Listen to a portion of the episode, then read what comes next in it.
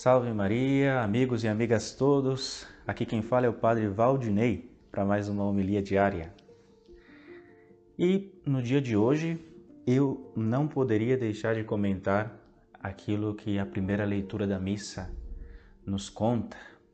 É algo demasiadamente grande, muito belo para simplesmente passar batido.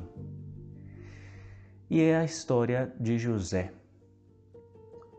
Essa história eu penso que a maioria de vocês já conhece. José do Egito, aquele jovenzinho, a quem o pai tanto amava e amava de um modo especial, e que por causa disso era odiado pelos irmãos.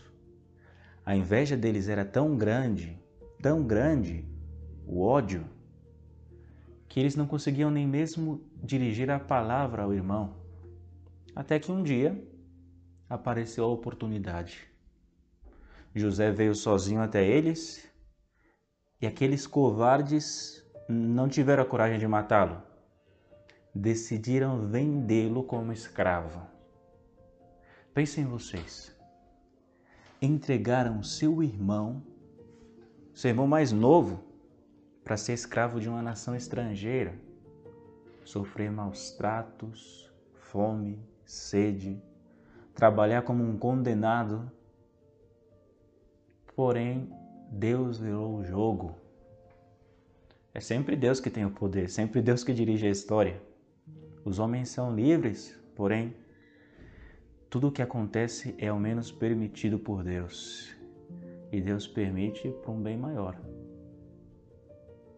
Aquele jovem começou a prosperar no Egito sempre fiel a Deus, sempre fiel à sua consciência, até o ponto de recusar o amor pecaminoso da esposa do seu chefe, foi parar na prisão por causa disso, saiu de lá depois ainda mais glorioso, até que chegou a ser quase o faraó. E enquanto tudo isso acontecia, Deus mandou uma fome, uma fome tremenda sobre toda aquela região. E quem foi bater nas portas de José pedindo comida? Aqueles irmãos invejosos que tinham vendido sem a mínima compaixão. Agora, se isso acontece comigo ou com você, qual é a primeira coisa que pensamos? Finalmente, a ocasião de me vingar. Agora esses desgraçados vão ter o que merece. Mas não foi o que José fez. José lhes perdoou. E essa generosidade de José deve ser também a nossa. No Evangelho de hoje, Nosso Senhor disse uma frase muito profunda.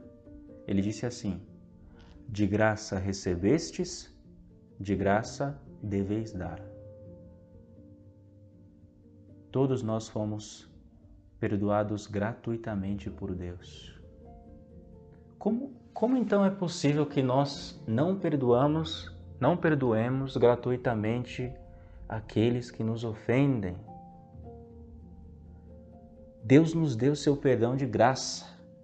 Ou melhor, esse perdão custou o sangue preciosíssimo desse mesmo Deus encarnado.